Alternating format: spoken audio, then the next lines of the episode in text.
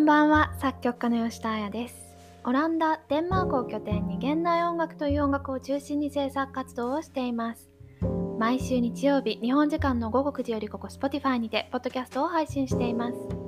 今日はですねタイトルにもあります通り恋愛とはについてお話ししたいなと思っています。まさかこのポッドキャストでこのタイトルをつける日が来るとは思っていなかったんですがちょっとそれについて考えたいなと考えなきゃいけないなという機会が最近あるのでちょっとそこら辺を話したいんですけれども実はですね今年私はすごくあのたくさん恋愛ソングラブソングを書かなきゃいけないことがありましてラブソングって確かに今まですっごい意識してきたことってなかったし自分自身がこうラブソングを書くみたいな意識を持ってラブソングを書くことってあんまりなくってそれこそ去年久しぶりに発表させていただいたものがたまたまちょっと題材をラブソングにしたいなと思ってそういう風に書いたものがありますけどなんかその時を皮切りにたまたまですけれども本当こうラブソングを題材にしたまあ恋愛愛を題材にしたものを、えーと、作品にするというオファーをいろいろいただきましてもちろんラブソング自体を書くこともそうですしあとはこうラブソングを使って何かをするという何かこう派生的なものを作品にするみたいなところも含めこう本当にあの親子の愛とか、まあ、そういう大きなくくりの愛というよりかはいわゆるこう恋愛というところのあの愛の部分に注目したというかを題材にした作品をすごいたくさん書かなきゃいけなくってであのじゃあ今一度じゃあ恋愛とはというところを考えたいなとかちょっとリサーチしてみたいなと思っていろんな人に話を聞いたりだとか、まあ、いろんなものを読んだり見たりしているんですが皆さん最近恋愛恋愛小説って読まれましたか？あとは恋愛を題材にした映画とかって見られましたか？私はなんか自分で思い返すとあこの恋愛小説最高だったとかこの恋愛映画最高だったっていう記憶がもうほとんどなくってあんまり覚えてなくってで特に最近はあ恋愛小説読もうとか恋愛を題材にした映画だから見ようとかっていうのがほとんどないんですよね。で割と勧められる映画とか音楽とかあと何でしょうねその小説みたいなのとか本とかもなんかこう恋愛を題材にしたのとかっていうのが年々年々減ってきてなんかなんだっけ？みたいな。じゃあ恋愛恋愛小説ってなんだっけ？みたいなところに今一度振り返ってます。で私が高校生むしろ中学の時かなぐらいは恋愛小説ってすっごく流行っていてでそれはもちろんその思春期みたいなこともあるとは思うんですがそれプラス当時はガラケーだったんですがあの携帯小説がすごく流行っていてで基本的に携帯小説が恋愛小説っていうパターンが多かったように思いますね。なのでなんかこうサクと読めるしでもなんかこうその青春時代に味わうような気持ちになんかこう似ているところがあってっていうのにつながってかわかんないんですけどすっごく流行っていてなんかどれも割とこうすごくヘビーな内容っていうよりかは自分たちの同年代がこうするであろうみたいなところを題材にした恋愛小説っていうのがすごく流行ってたように思います。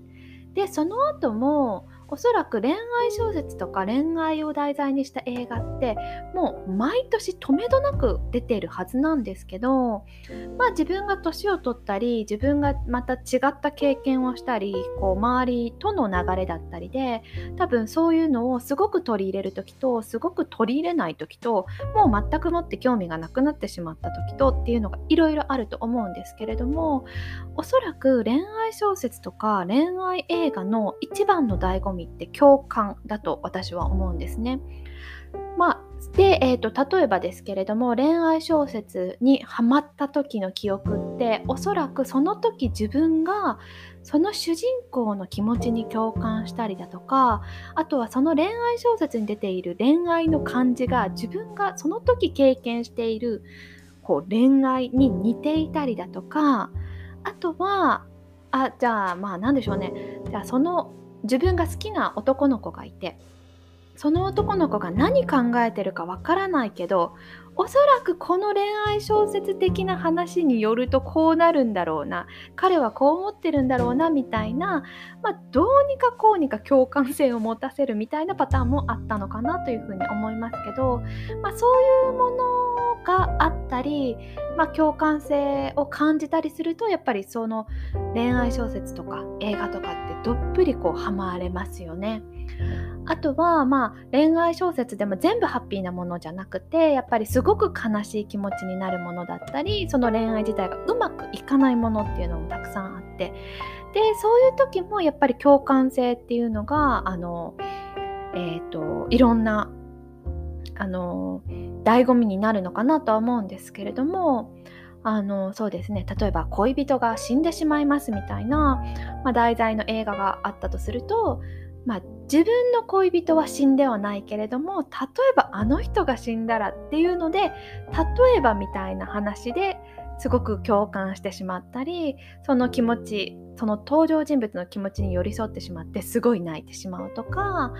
あとまあそのハッピーじゃないものだとすると浮気をされたとかまあ憎悪の気持ちがあるみたいなところもなんかこうなんとなくだけど共感性があるとか、まあ、自分が経験してしまった人なんかはもちろん憎悪の気持ちで共感があるかもしれないですけれども、まあ、そういうところも含めて結局自分が思っている気持ちとか経験した気持ちみたいなのにすごく近いとやっぱりものすごく入り込めますよね。で恋愛小説とか恋愛を題材にした映画ってやっぱりそこが大きな醍醐味だと思うんです。でそれに加えてラブソングっていうのもそうでまあラブソングっていうからにはあの多くのものが歌詞があったりだとか、まあ、歌詞のないものについても後でお話ししたいんですがじゃあ例えば歌詞のあるものだとこのアーティストが歌っているこの歌詩が今の私の気持ちにまさにだみたいなところの共感性でこのラブソング最高だって思ったりだとか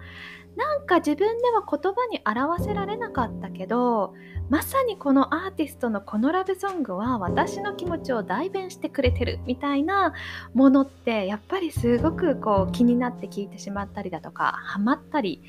しますよね。なのでその共感性っていうのがこの恋愛を題材にした作品歌もそうですし小説だったり映画とか、まあ、詩とかもそうですけどそういうものに深くこうついてくるかなっていうふうに思っていてでもじゃあ何かこうそういうものを俯瞰的に見ても面白いことってないのかなっていうのも私は最近考えてるんですね。どうしてもその恋愛小説恋愛映画ってそのバブルというか自分がそのシャボン玉の中のようなところに入ると楽しいって思えるけどじゃあ年齢を重ねてまあじゃあ結婚をしたからそういう気持ちはもうなかなかないかもしれないなとか、まあ、自分はそういうのはあまり興味がないなって思ったとかってなるとラブソングを楽しめないとか恋愛小説を楽しめないとかえ恋愛映画を楽しめないっていうのはなんかちょっと悲しいなとか寂しいなっていうふうに私自身思っていてじゃあそのバブルの外にいても楽しめる恋愛ソングラブソング小説映画ってどんなものだろうなというふうに最近は考えています。で、えーと、先ほど申し上げたのは、えーとラブソングの中でも歌詞があるものばっかりなんですがじゃあ私がこれから作ろうと思っているラブソングっていうのは本当にいろんな言語のものだったりだとか時にはその言葉を使わないラブソングみたいなところも、えーと、制作しているんですね。でそうなった時にやっぱり共感性の半分ぐらいは残念ながら減ってしまったりだとか例えば自分がその言語を理解できないってなるといくらラブソングでいくら自分が近しい気持ちを持ってたとしてもなんかそれほどハマらないみたいなところがあるっていうのがもったいないなと思っていてじゃあ別の要素で何か共感性を感じたりなんかこの音聞くと自分が恋愛していた時のような気持ちになるなみたいなすごく抽象的な話にはなってしまうんですがそういうことが起きないのかなとか。あとはまあ恋愛とかそういうなんだろうな。こう感情にすごくこう結びついたものって多くのものが記憶から私は来ていると思っていて何かその記憶とかを使うとなんかこう音楽とか恋愛とかってもっとこう親密性を持たせられるのかなとかまあいろんなところからちょっと今は恋愛について考えてみています。で私がじゃあ今見たい恋愛小説恋愛映画って何だろうなっていうところもすごく改めて考えていてそうですね23年前とかにかな。まあコロナを機にあのいわゆる韓国ドラマみたいなものってすごく流行ったと思うんですけれども私も、えーと、すっごく流行ったものは一作だけですけれども見ました。ただ、えーと、その韓国ドラマをその韓国いわゆる恋愛ドラマを見たときに、えーと私が今いる国ではというか私が見た状況としては、えーと、韓国のドラマなんだけど、えーと、字幕が全て英語で見なきゃいけないという状況でその韓国ドラマを見たんですね。でもちろん私は韓国語は喋れないけれども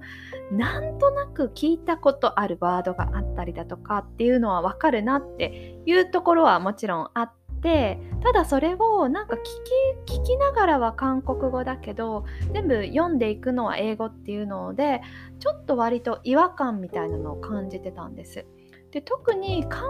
国恋愛小説恋愛ドラマみたいなものってやっぱりなんかこうアジア的なところがあるというか日本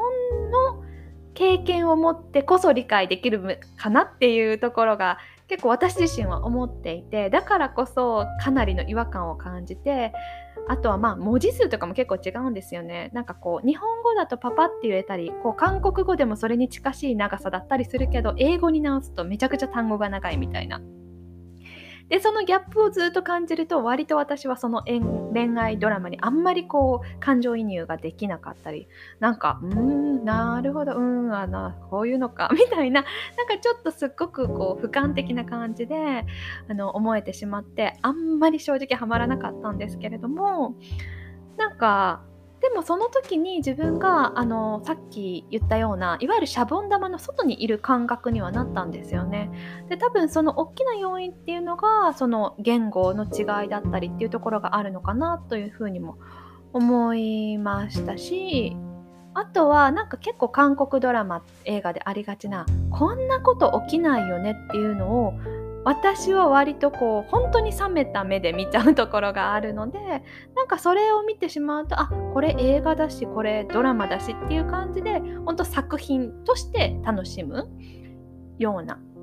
形になるのでどちらかというと共感性を持って見てるというよりかはなんかあこういう風に韓国ドラマって作られてるんだなみたいな本当割となんかそのバブルの230先から見ているような感じではありました。なのでそこら辺は面白いなと思ったりしてます。であとですねじゃあどうやってこのうーんそのバブルの外に出る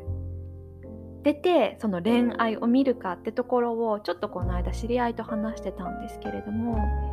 例えば私が違った性を持つっていう風な妄想をするともっと自分がバブルから出たような感覚になるんじゃないかっていう風な話をされたんですね。で確かに私は女性ですけれども例えば私が男性だったらっていう風な恋愛を想像すると割とわからないことがたくさんあってあこれ理解できないなこれどうなんだろうなみたいな割とそう思うと共感性よりも俯瞰的な目で恋愛ってっていうところに入り込めるなっていう風なのは思いました。あとは例えばそうですねえっ、と物と物の恋愛みたいなちょっとあのかなりファンタジー性のある話ですけれども物と物の恋愛みたいなものを考えたりすると,、えーと、結構俯瞰的に見れたりしてなんかそれそのどういうシステムで恋愛ができるかとか。例えば一方は意思があるけども他方は意思がない。両方に意思がある。両方に意思がないみたいなこう恋愛パターンを自分でこう構築していく。その恋愛システム自体を自分で構築するような妄想をすると確かに恋愛ってっていう風に俯瞰的に見れるしリサーチとして見れる。あとはまあ心理学的なところから入ると、まあ、よりこうアカデミックな内容になるので、まあ、俯瞰的に見れたりリサーチの対象という風に見れたりするんですがやっぱりどうしてもこの感情だったり共感性っていうところが本当に強い内容だなっていう風には思いました。その面白さももちろんあるんですがじゃあいざ作品を書くってなるとじゃあこの経験してないからこれは書けないよねとか私不倫はしたことないから不倫の歌は書けないなとかそういう話になるとなんかちょっとなんかアーティストとしては面白みがないというか もったいないなみたいなところがあって。あとはじゃあ結局その経験をした人が書いたラブソングが一番いいみたいな話になるのがなんかうんそれを超えるものを作ってみたいなみたいなところが私自身あるのでなんかそんな風にできるだけできるだけその自分がどうとか自分だったらっていうようなところから抜け出したところバブルの外からあのこう恋愛を見てラブソングを書こうと今しています。なんかそれって結局どれだけ妄想ができるかって話につながってくるかなというふうには思うんですけれども皆さん妄想ってしますか？私結構妄想するんですよ。あの妄想するっていうかなんか妄想って別にいいことだけじゃないと思っていて悪いこともそうだしなんかこうなったらこうなるだろうなとかあの、想像みたいなところにもつながるしでも妄想に近いところもあるしっていう感じなんですけれどもやっぱりどれだけ妄想できるかっていうのはあのものを作る時に大事じゃないかなって最近すっごく思います。あのそれに現実性を持たせるか持たせないかっていうのは本当それ人人それぞれなんですが妄想のいいところはどこまででもいけるってところなんですよね。でどこまででもいけるって結構あんまり簡単じゃないなって最近思っていてやっぱりそれは年々経験を積むからこれこんなことにならないだろうってどっかで思考がストップしまってしまうことがあるんですけれどもやっぱりそれをどこまでもできる人ってすごくロマンティックだしクリエイティブだしっていうふうに私は結構憧れていてあの自分自身もあの良い妄想も悪い妄想もまあそんなの関係なく割とどこまでも妄想できるような人でいたいなっていうのは思ってますね。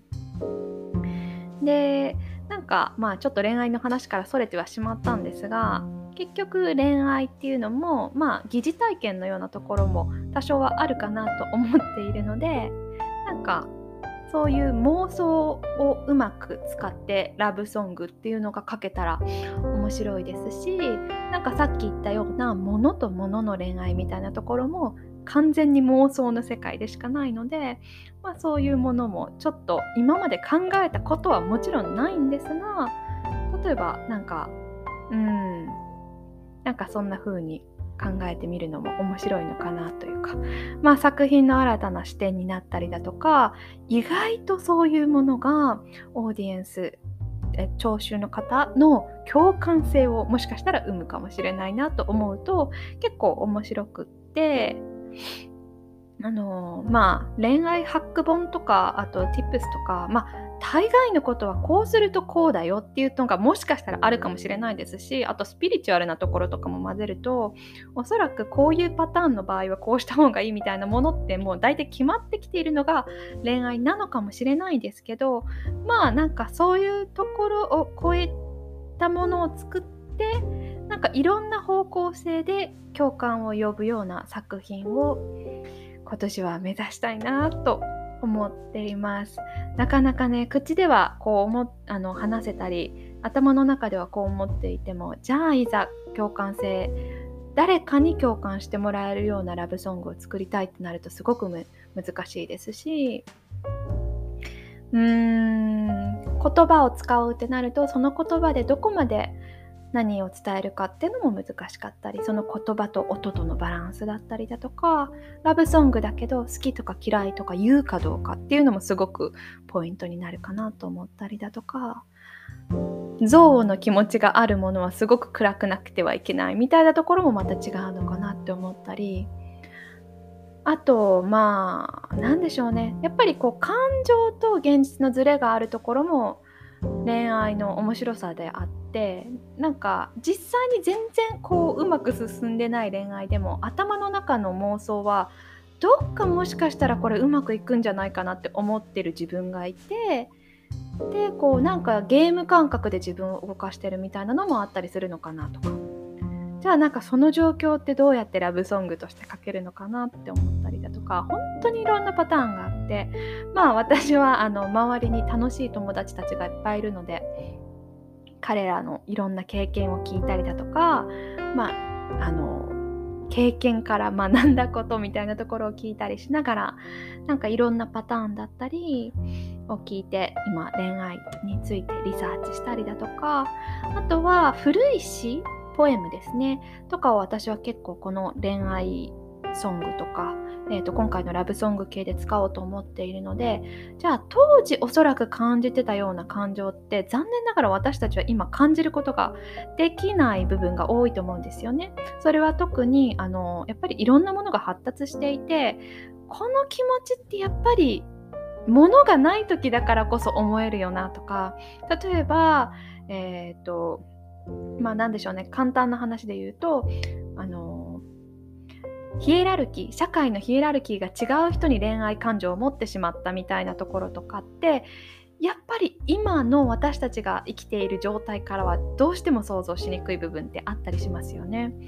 でもじゃあその古い詩を使って新しい感情今ある感情をどういうふうに生み出せるかそこでどういう共感性を得られるか、まあ、その古い詩をどういう視点で今見るかみたいなところも私は結構興味があって、まあ、言葉自体は古いけれども今聞いてみてなんかこうあ一緒かもしれないあこうかもしれないみたいなところにたどり着けると面白いかなと思って今いろんな言語の古い愛の詩みたいなのも探してみたりしています。でねこんないろんなリサーチしても結局恋愛って何かわからないし人それぞれだしまああのー、幻想だっていう人はそうかもしれないしって思うと結構あの楽しい分野だなと思っていてまあ、あのよくね友人関係とか友人たちとこう喋ってても話に上がったりだとか例に上がるのはこういう話も結構多いのでなんかうん。ちょっと自分がどんなラブソングが書けるのかっていうのは私自身楽しみで。まあそれがどういう風なラブソングに聞こえるかどうかは本当にあの聴衆の方次第だなというふうには思うんですがあのぜひともこのラブソングはラブソングこそ何かこう共感するような瞬間があったかどうかっていうのは是非あのそのコンサートとか聞いてくださった方に聞いてみたいな訪ねてみたいなって私自身は思って楽しみにしています。それではまた来週日曜日に。